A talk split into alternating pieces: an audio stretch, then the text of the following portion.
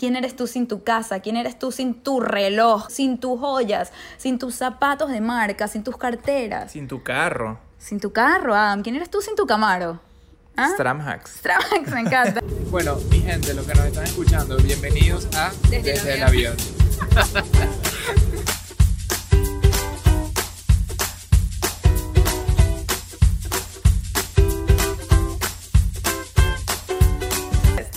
Hola a todos, aquí le habla Michelle de Hello Fears. Y aquí Adam de Stramhacks. Este episodio es un poquito diferente, yo creo que muy diferente por dos razones. La primera, estamos en nuestro hogar, estamos aquí en el sofá, así que sí, no hay gente echándose peos, no hay turbulencia, no hay gente interrumpiéndonos para darnos agua, aunque nos- no vendría nada mal. No sería agua. nada mal, ni No. siquiera, ni siquiera No, no tenemos agua.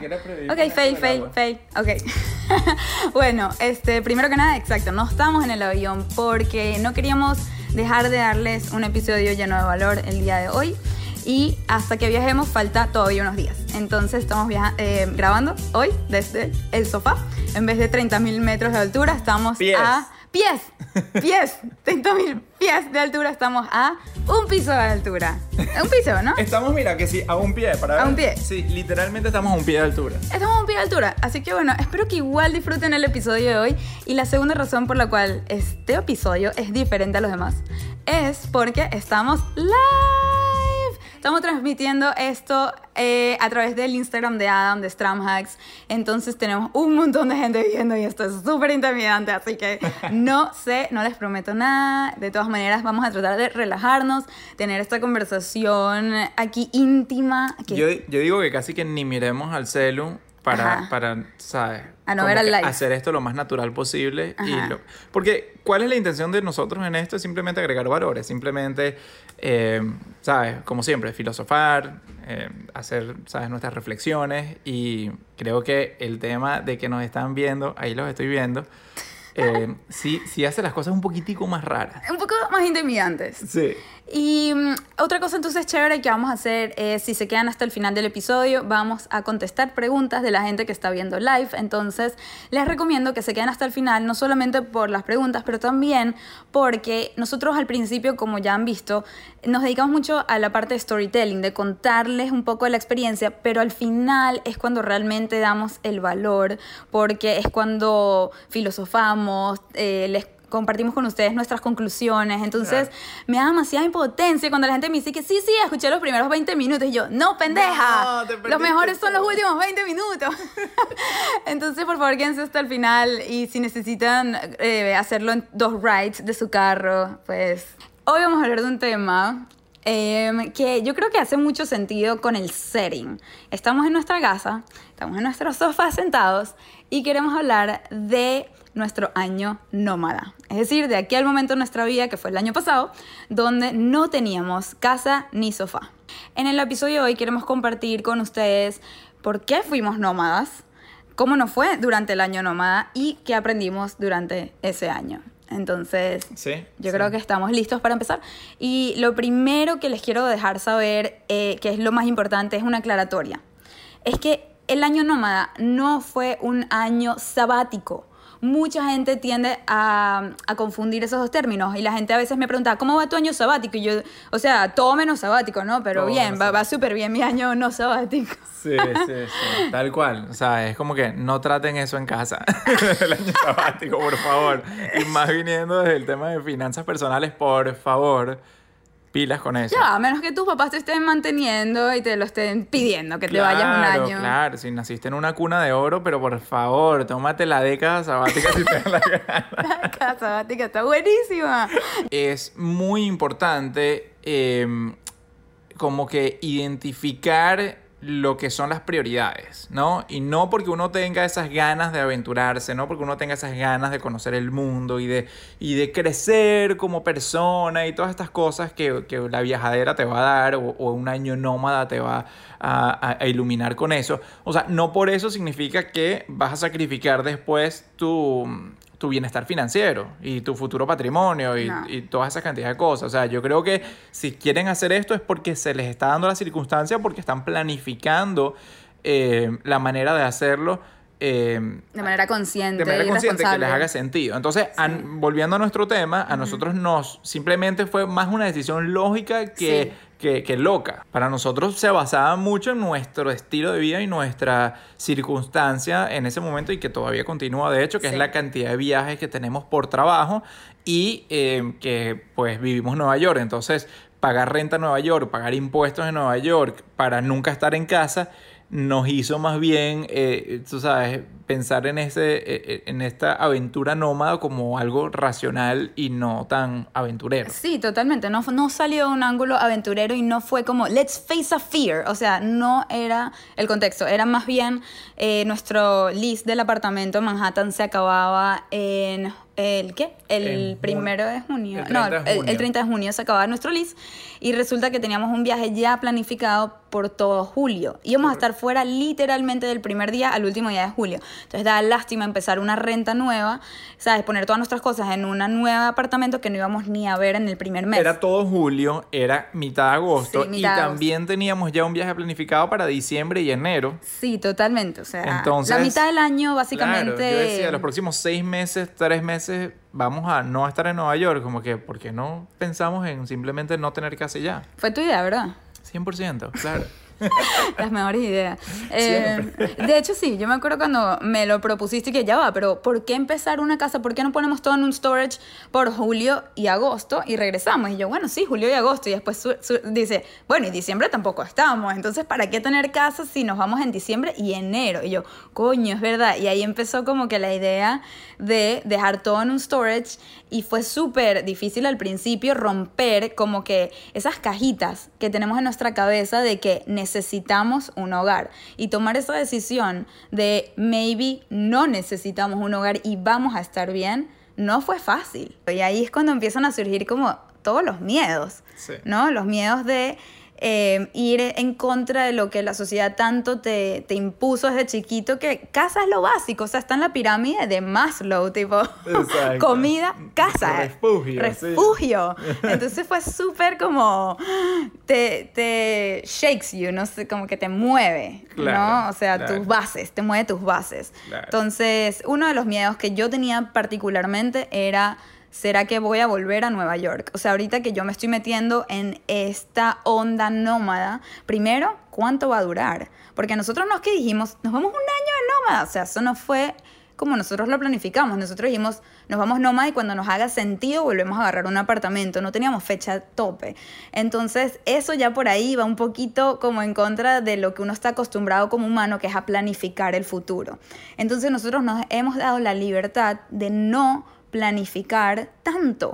¿verdad? Y ser un poco más dueños de nuestro día a día de esa manera.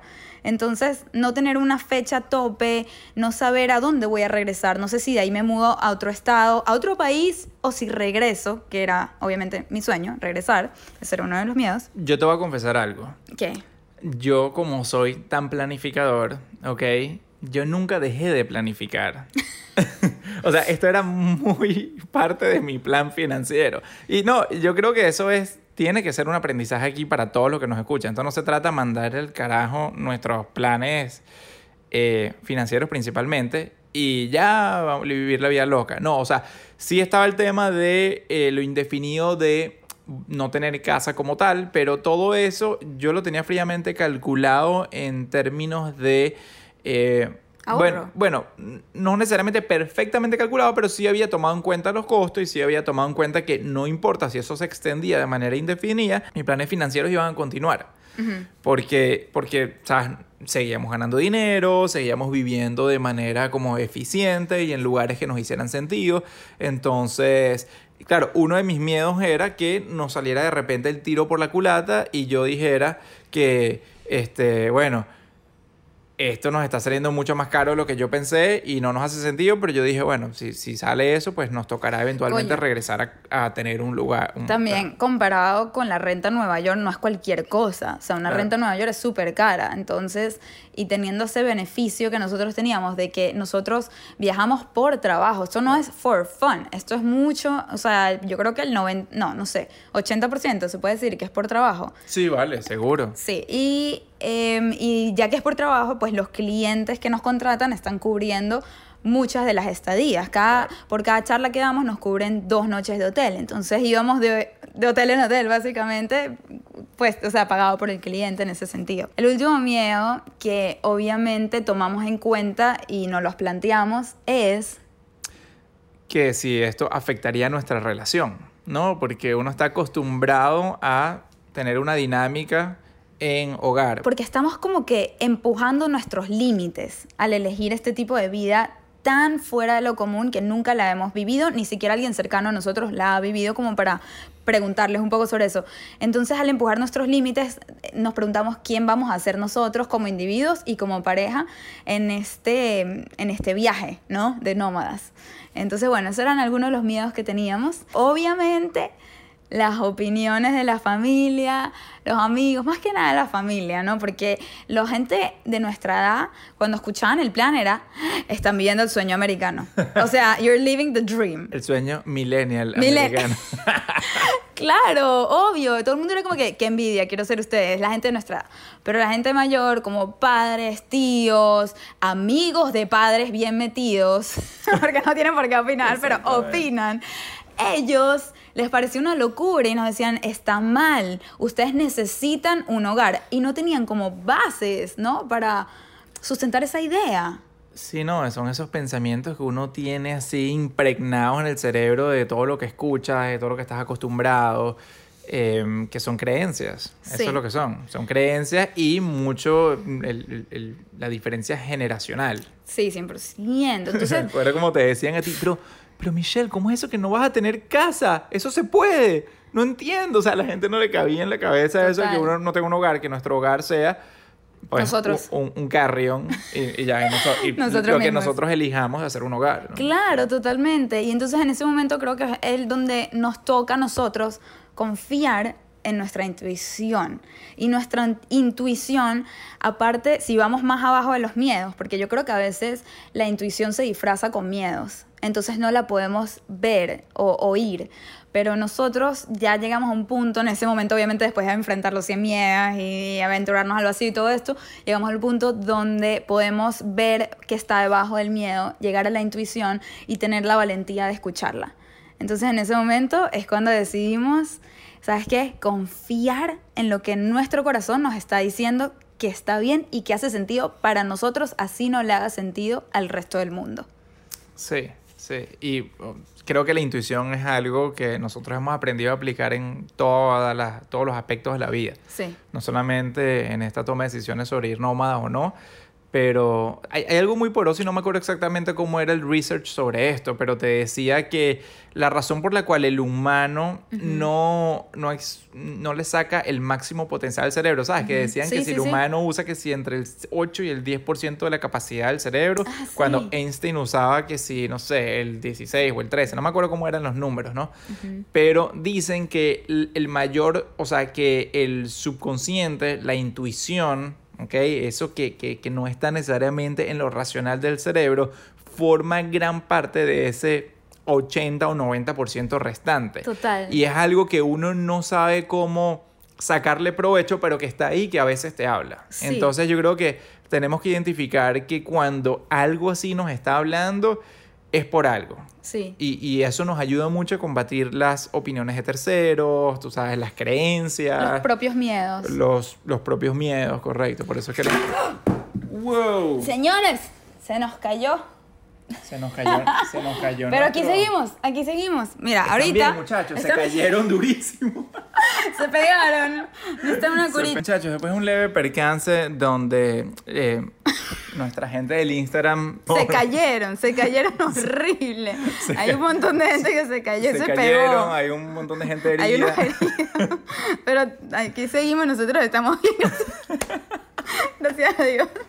Entonces, no sabemos en qué quedamos. Más, vamos a continuar Estamos hablando de cómo la intuición hay que aplicarla en todos los ah, aspectos de la vida. Tú estás diciendo que no solamente la aplicamos en eso, sino que también la aplicamos en otros aspectos de nuestra vida. Como por ejemplo, si oyen el podcast de por qué no tenemos hijos, yo creo que ese es el mejor ejemplo actual de cómo estamos aplicando nuestra intuición a pesar de lo que los demás puedan eh, decir o sugerir. Entonces, eh, en ese momento, nosotros decidimos apelar a nuestra intuición y decir, bueno, vamos a echarle pichón a esto. otra cosa que también nos resultó muy chévere de ese momento circunstancial es que conseguimos un storage baratísimo. Sí, sí. Un sí, maletero para dejar todas nuestras cosas. El hacker acá Este- se lució. Increíble. Entonces, sí, por suerte, nuestra renta básicamente, puedo decir que era eh, se- 60 dólares al mes. Eso es lo que En vez de de renta. bastante cara, que era la de Nueva York. Entonces, eh, un reto que tuvimos, para mí fue súper reto este, fue el de hacer las maletas.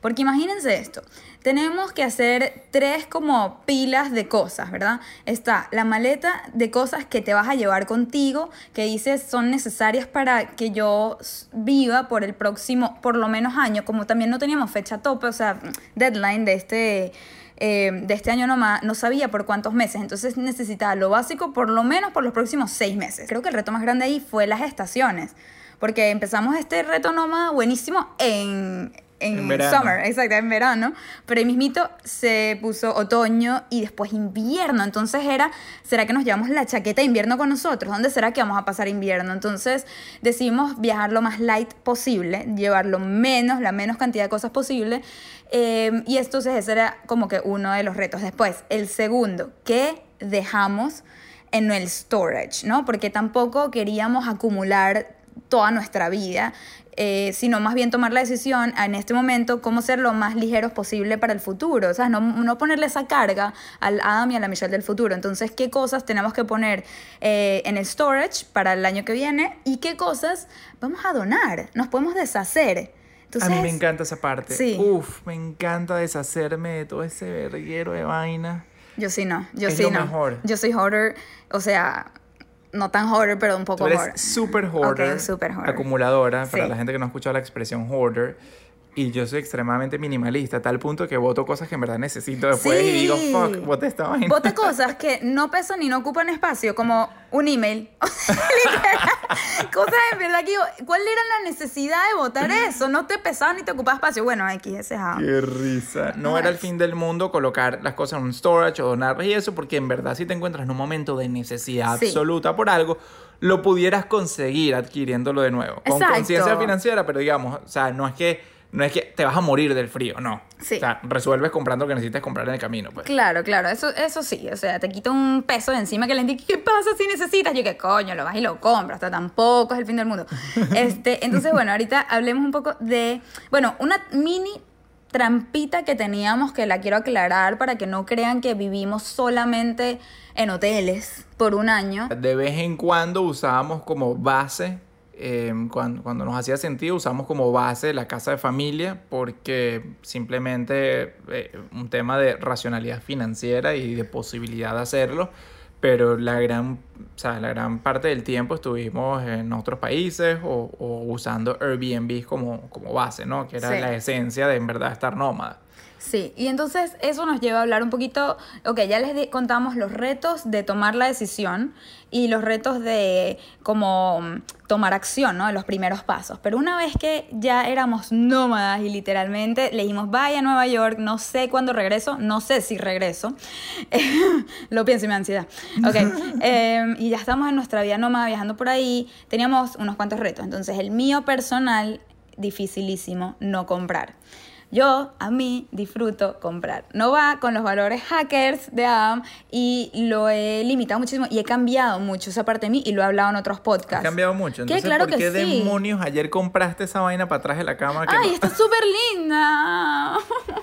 no entiendo. De la nada, viene Ok. aquí un paquete de Anthropology, no sé de Urban, no sé de dónde, con un adornito para atrás de la cama. ¿Qué necesidad, Michelle? Ok, no tenemos nada atrás de nuestra cama. ¿Quién coño no tiene nada atrás de su cama? O sea, falta un cuadro y, lo- y llevo un increíble. Pensando, ¿qué va ahí? Y lo encontré ayer y lo puse. Es horrible. Quedó súper lindo. Luego les muestro foto. Entonces, entonces, bueno, no comprar porque uno no tiene dónde poner lo que compró. No es como que llegas y lo guindas en tu closet o en tu pared. Primero, no te caben las maletas. Y segundo, no tienes casa. O sea, no sabes dónde lo vas a poner. No es como que, ay, esto quedaría bellísimo en nuestro baño o en nuestra entrada. No tenemos nada de eso.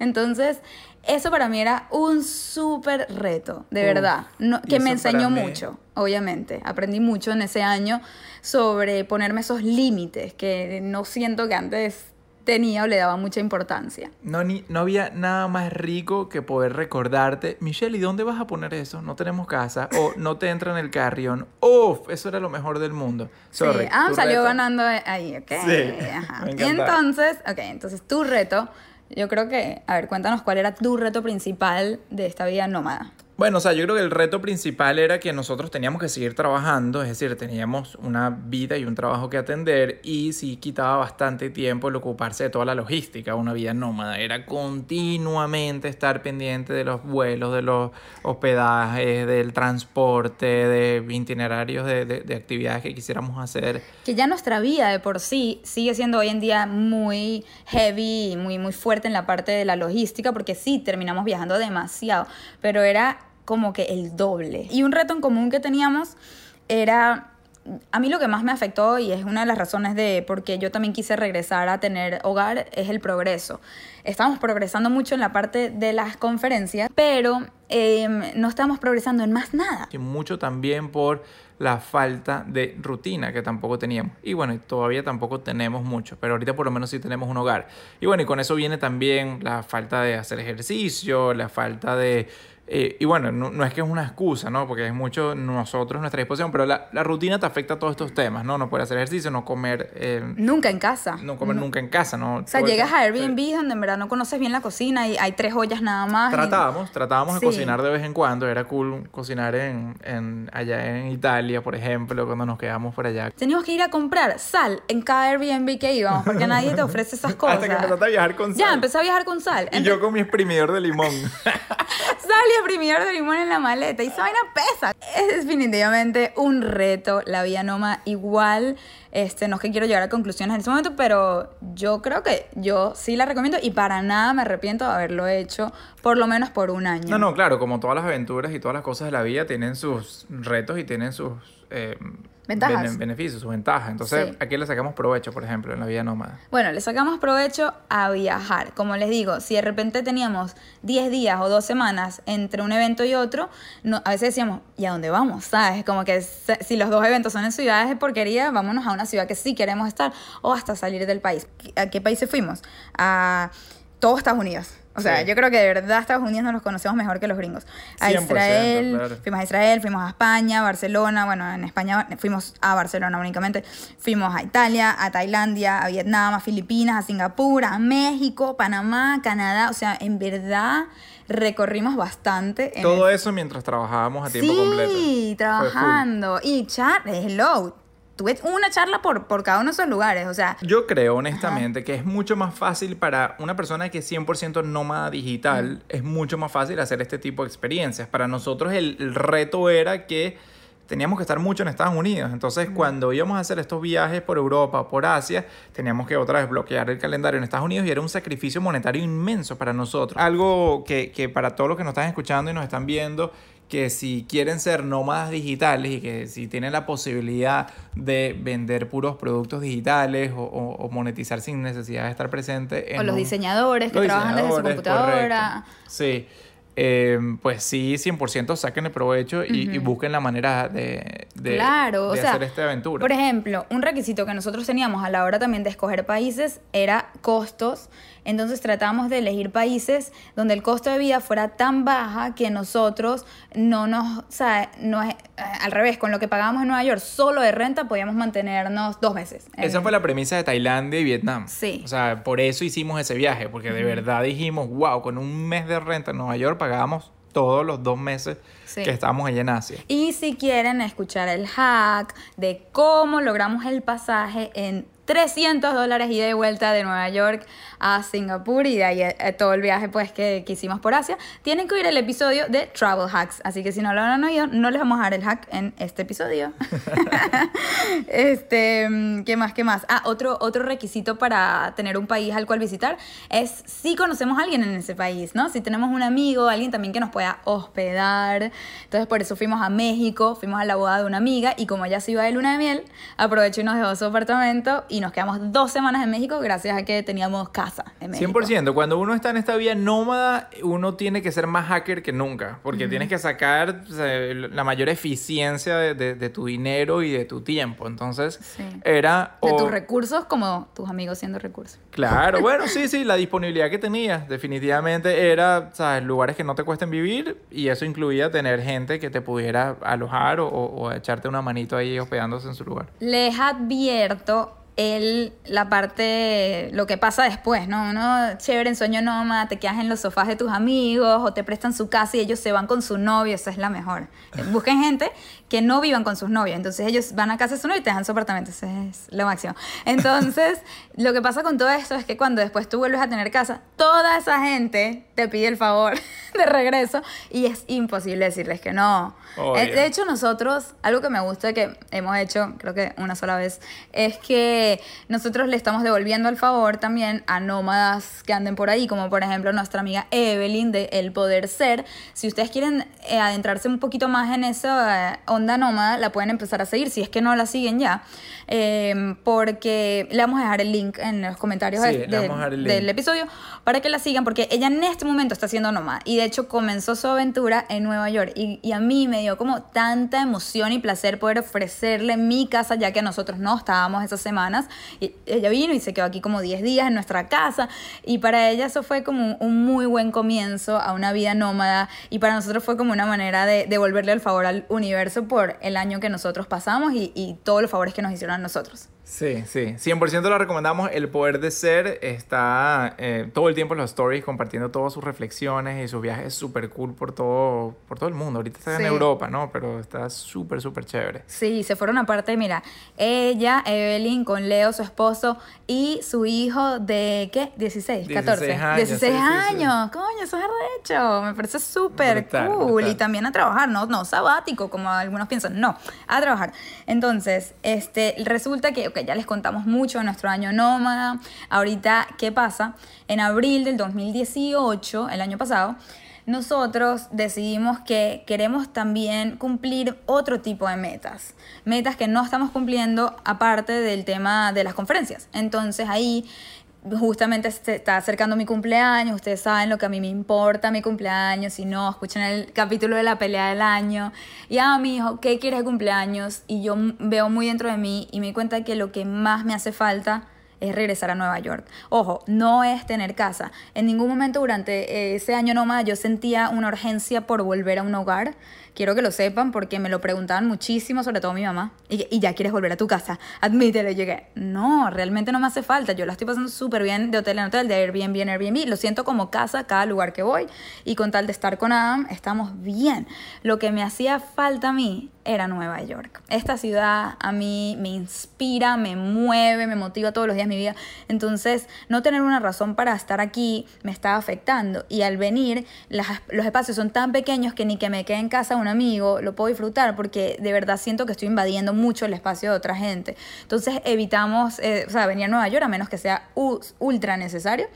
Y me hizo tanta falta que le dije, "Ah, ¿sabes qué? Ah, de regalo de cumpleaños cumplía 30, muy importante, más importante.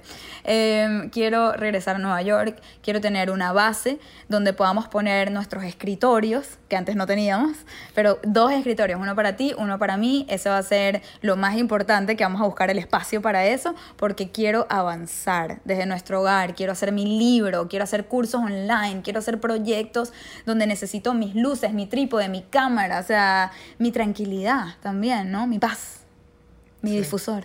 Sí, sí. Entonces... No, bueno, es que ajá. 100% tiene su lado muy bueno tener un hogar. Nosotros no decimos que la solución es irse nómada por el resto de la vida y ya. O sea, todo tiene sus pros y sus cons, ¿no? Entonces en abril des- tomamos la decisión de que en junio, para mi cumpleaños, nos vamos a regresar a Nueva York. Entonces, y otra cosa súper importante de Nueva York, que es innegable, es los contactos acá y las oportunidades acá. Definitivamente salen más cosas cuando uno ya está en esta ciudad, que hay tanto, tanto pasando. Sí, eso es innegable. Entonces, bueno, en junio nos mudamos, regresamos a nuestro storage, tan, tan, tan. Todo estaba bien, todo estaba en Sí, orden. Sí, la verdad. Yo me imaginé que íbamos a llegar y eso tuviera a estar podrido así. Oliendo de ¿Verdad? Yo decía, ¿en qué estado voy a encontrar mis cosas? ¿Y qué dejé? Después de un año exacto que nos tomó regresar. Se nos había olvidado por completo las cosas que habíamos dejado Uf, Una bicicleta, imagínense. Que empezamos a abrir todo y decir, ¿qué? Mira esto, ¿qué? ¿Verdad que yo tengo esto y tal? Y también traíamos con nosotros cosas de ese año nómada.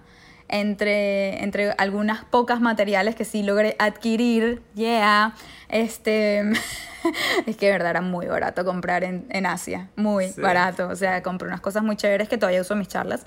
Este, aparte de eso, nos trajimos muchos aprendizajes con nosotros que empezamos también a implementar una vez que tenemos hogar. Entonces no, no es como que tenemos casa, somos nómada, tenemos casa. Es, la vida creo que se divide un poco para nosotros entre antes del año nómada y después del año nómada, con todas las cosas que aprendimos. Así que si llegaron hasta este punto, los felicito. Si no, pues jodanse. Tú quieres hablar porque yo siento que me doy la mandíbula, he hablado full yo.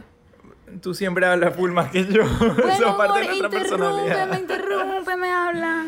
Tú eres muy buena contando. A ver, bueno, lo más importante de los del aprendizaje del año nómada es ese detox material que hicimos. Es ese el, poder desapegarnos de esa creencia de, de, pensar que necesitamos lo material, de que, es, de que es sumamente importante para vivir. Y creo que em, nos pudimos adaptar muy bien a un estilo de vida minimalista, que fue lo que a mí, te comentaba antes, que lo que a mí más me encantó de, de no tener casa y de vivir en una maleta y de que tú te dieras cuenta que no podías comprar muchas cosas, era poder vivir minimalista. Y es algo que yo en lo personal disfruto mucho, va con mi personalidad. Y creo que tú aprendiste y lograste convertirte más en una persona minimalista o apreciar eh, la vida minimalista. De hecho, yo ha pasado ya un año, ¿no? De, desde que volvimos de la vida nómada y mi closet sigue vacío. Sí, coño la madre. El closet de Adam da lástima, por favor. Es lo máximo, es lo máximo. Uno llega a ese closet y respira. Ahorita mi mentalidad cambió un poco y es realmente necesito esto, qué tanto provecho le puedo sacar a esto. Entonces solo compro piezas que sé que puedo usar una y otra vez, que me entren en mi closet y muy importante, que no se arruguen en la maleta. Este, tengo que ser muy intencional de no acumular y también la gente como que te regala cosas, por ejemplo, mi mamá que, ay, te quiero comprar algo, yo, no, está bien, tranquila, tengo lo que necesito. Eso es una lección muy importante, dejar de todo el tiempo pensar qué le falta a uno, que es una mentalidad como muy cómoda, ¿verdad? No sé, irse a lo que te falta. Y la gente a veces se amarga pensando en todo lo que le falta en vez de ver todo lo que ya tienen. Nosotros, como no podíamos cargar mucho ni acumular mucho, aprendimos a simplemente ser más felices con lo que tenemos, porque me es así. Bueno, porque no, estoy reflexionando mientras hablas. Y es que no solamente es ser felices con lo que tenemos, pero ser felices con lo que somos. Sí. Y, y bueno, a mí me fascina todo el tema de que las, los bienes materiales no te hacen a ti lo que tú eres, sino, y, y, eh, por eso mucha gente lucha con tratar de comprar la felicidad con lo material, tratar de llenar vacíos emocionales con, con lo material. Y bueno, yo tengo toda una filosofía alrededor de también, incluso desde la crianza de niños, de darle esa cantidad de regalos y regalos y regalos a los niños, cuando, cuando uno piensa que los está comprando, les está comprando la felicidad, les está comprando el cariño a los niños con esa cantidad de regalos. Yo mismo hice ese error varias veces con mis sobrinos y mis sobrinas, que, que uno trata de, de, de ganárselas, ¿no? A punta de cosas materiales. Los acostumbras a que tener cosas materiales y nuevas. Sí. A tener cosas nuevas es igual a felicidad, cuando no necesariamente es el caso. Y lo aprendimos de grandes, ya. Correcto. Correcto, entonces hay que ser muy intencional cuando vayamos a criar nuestros hijos a, a, eso. Yo preferiría mucho más regalar experiencias que regalar bienes materiales. Totalmente, eso es súper, súper importante. Entonces, bueno, como les decimos, aprendimos a también no, no acumular cosas, hasta, por ejemplo, cada vez que viajamos a una conferencia nos dan regalos, ¿no? Están, siempre el cliente nos, nos, recibe con una bolsa llena de cosas y anteriormente yo me lo hubiese traído conmigo, ¿sabes? A mi casa. Y hoy en día soy tan como exigente con las cosas que meto a mi hogar porque después es más difícil botarlas. Una vez que creas como una conexión... Eh, emocional con, con, lo material, es más difícil deshacerte de eso. Entonces prefiero en ese momento decir, ¿de verdad necesito esto? No, claro que no, y dejarlo. Y entonces, bueno, las mucamas en los hoteles deben estar fascinadas con nosotros porque les dejamos todos los regalos que nos dan, excepto los suéteres y las calcomanías que me encantan. este, entonces me encantaba lo que estabas yendo tú, que más o menos como que se desvió, pero esa pregunta tan importante de quién eres tú sin tus bienes, quién eres tú sin tu casa, quién eres tú sin tu reloj, ¿sabes? Tú, sin tus joyas, sin tus zapatos de marca, sin tus carteras. Sin tu carro. Sin tu carro, Adam. ¿Quién eres tú sin tu Camaro? ¿Ah? Stramhax. Stramhax, me encanta. Es verdad, es verdad, no eras Stramhax, no eras, con tu Camaro no eras Stramhax. Entonces, háganse esa pregunta, ¿quién son ustedes sin sus cosas materiales? ¿Y qué tanto valen ustedes sin esas cosas? Y esto es algo que yo debo admitir que lo aprendí de mi mamá. Y yo sé que hablo de mi mamá en casi que todos los capítulos, pero es que claramente es importante para mí, mami, te quiero.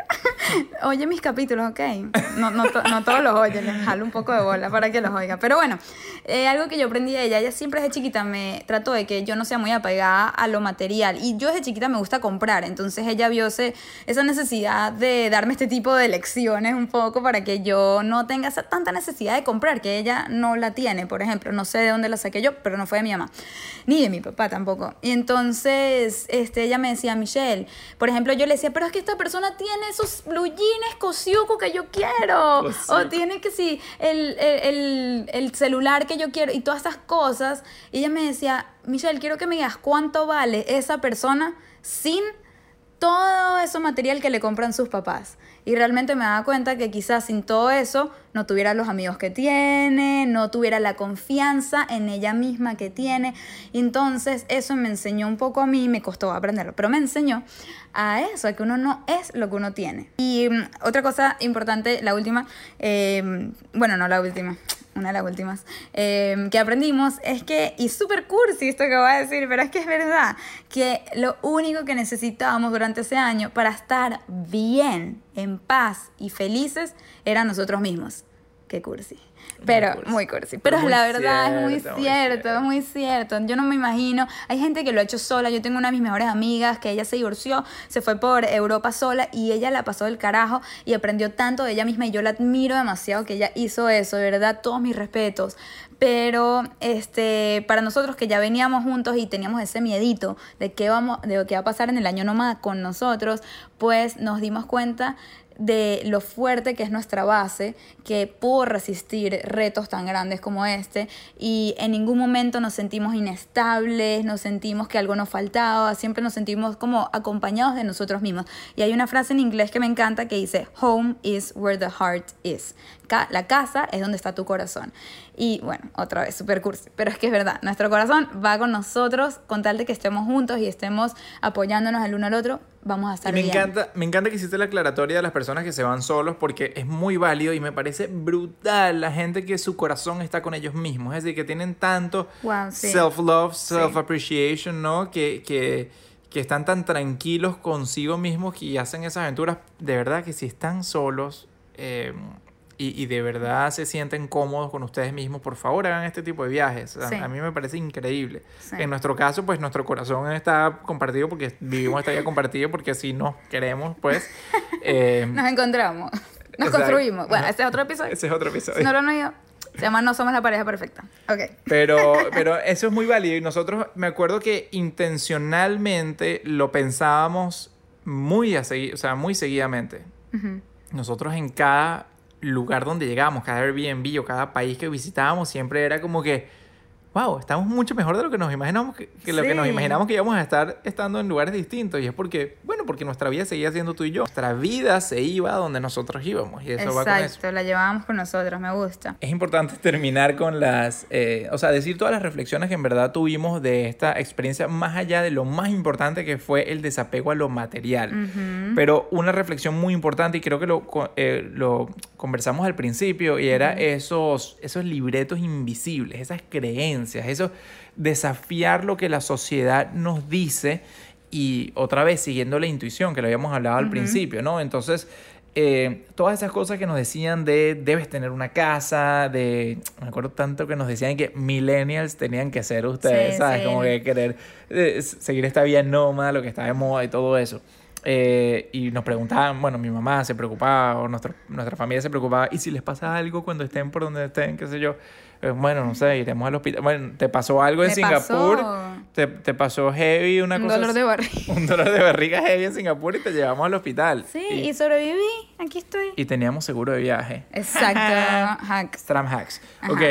Eh, y la gente que decía, así no se vive, ustedes necesitan una rutina, necesitan un hogar. Entonces fue muy satisfactorio después, del, después de la experiencia ver cómo derribamos todas esas creencias con, con total éxito y, Sí. y, y- y con total, eh, ¿cómo se llama? A- acierto, ¿no?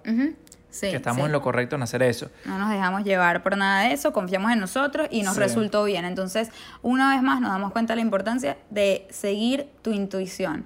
Y el otro día vi un post que me encantó, que yo creo que lo compartí en mi feed, que decía, en inglés decía, I told you so, como que te dije, firma tu intuición.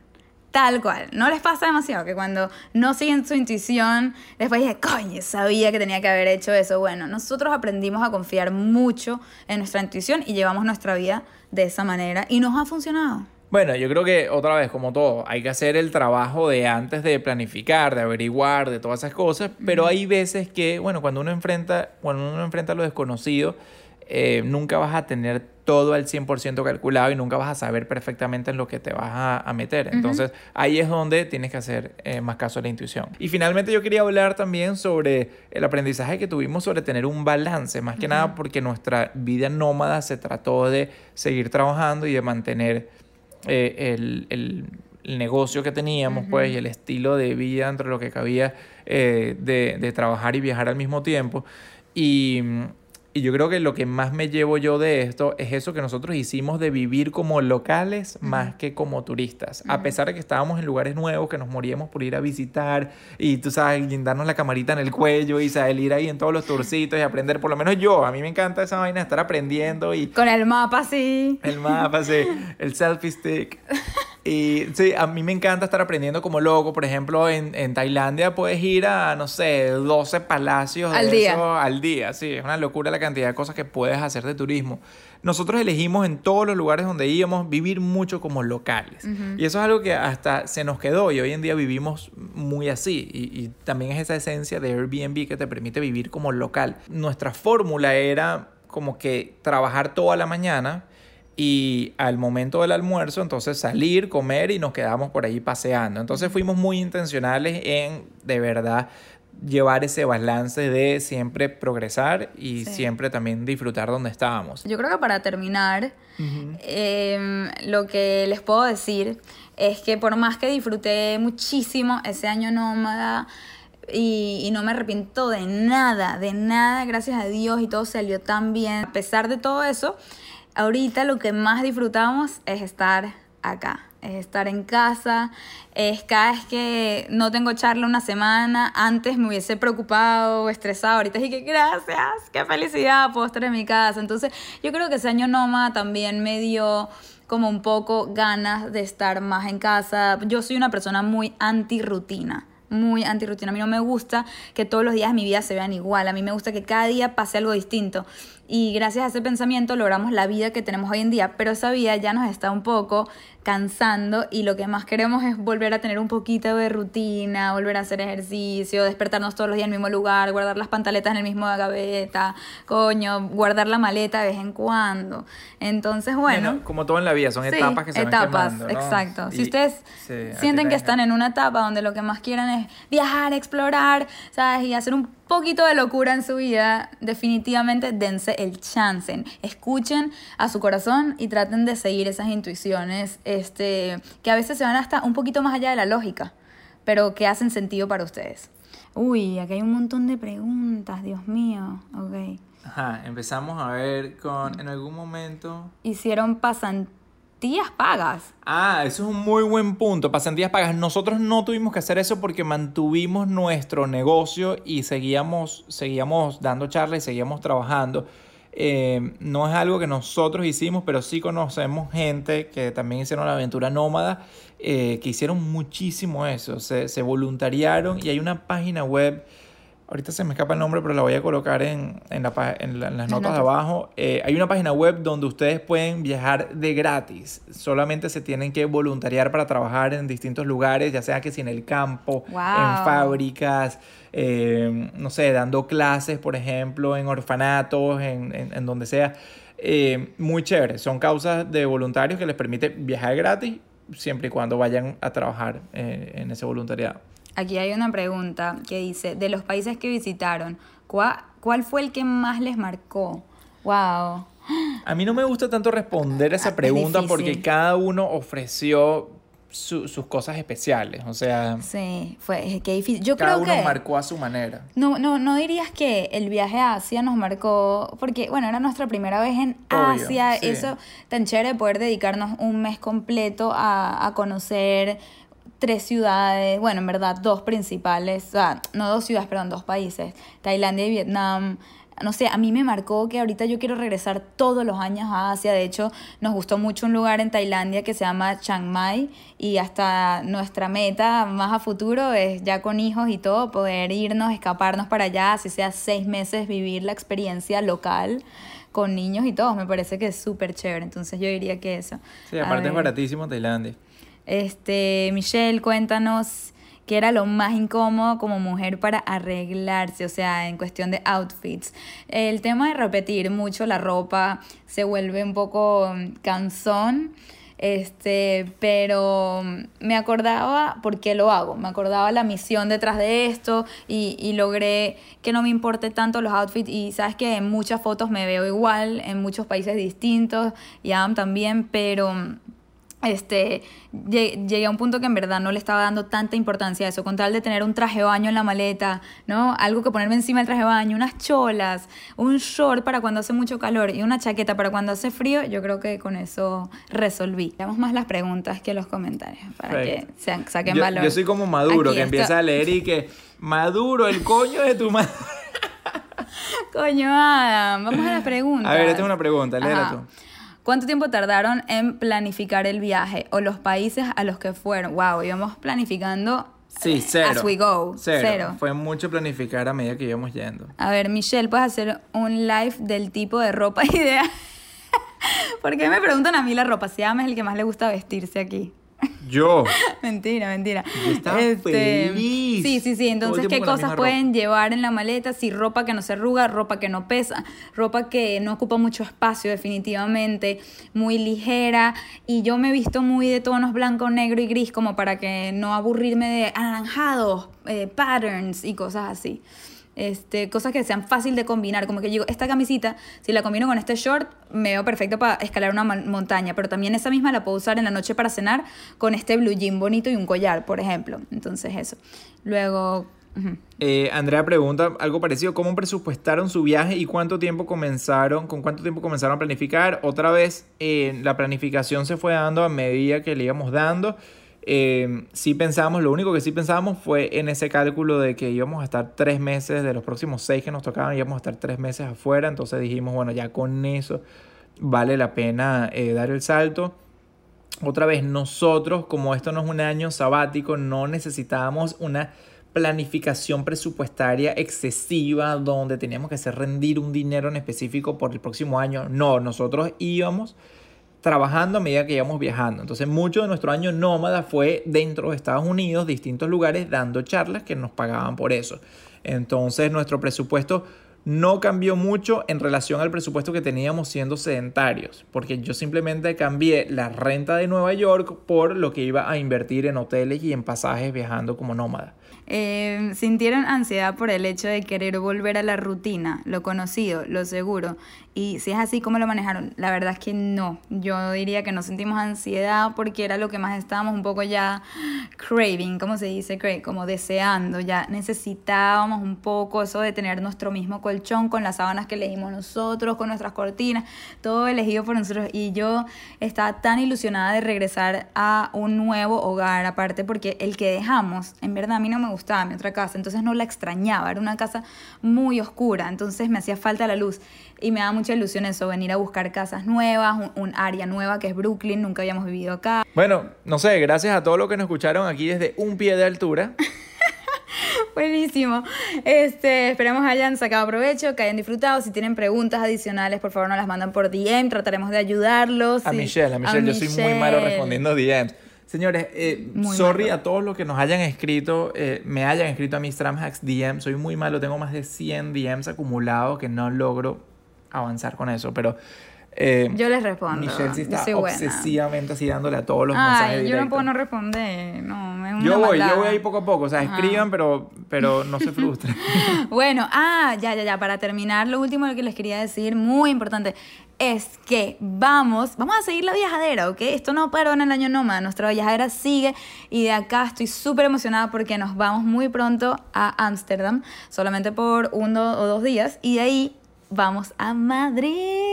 Estamos muy emocionados porque decidimos hacer una conferencia en Madrid. ¿Por qué? Porque me han escrito demasiada gente de ustedes diciendo que cuando irás a Madrid, cuando irás ¿Saben qué es lo peor? ¿Saben qué es lo peor? Que ahora que dije voy a Madrid, ¿saben cuántos de ustedes me han escrito que cuando voy a Barcelona? Coño su madre. O sea, de verdad, viajen a Madrid, gente, de verdad. No, Sí, no, no. vale, agarren el trencito much, pa' Madrid. Entonces yo decidí hacer esa conferencia que normalmente no pasa. O sea, si yo hago una es porque me invitó una compañía. En este caso, decidí poner mi tiempo, asociarme con eh, un coworking space que se llama Talent Garden y el 25 de julio, anoten ahí en sus calendarios y si no viven en Madrid, pues sugiérenselo a su gente en Madrid, porque no sé cuándo voy a regresar, ¿ok? Este, compren el ticket, les voy a dejar el link en el episodio, en las notitas del episodio, para que vayan. Es en la tarde, a las 6 de la tarde. Voy a dar mi conferencia de siempre, pero esta vez en español, no en españoleto. No, porque no lo domino. En venezolano. Así que bueno, los esperamos por allá. Vamos a estar los dos. Eh, si nos quieren conocer, por favor vengan.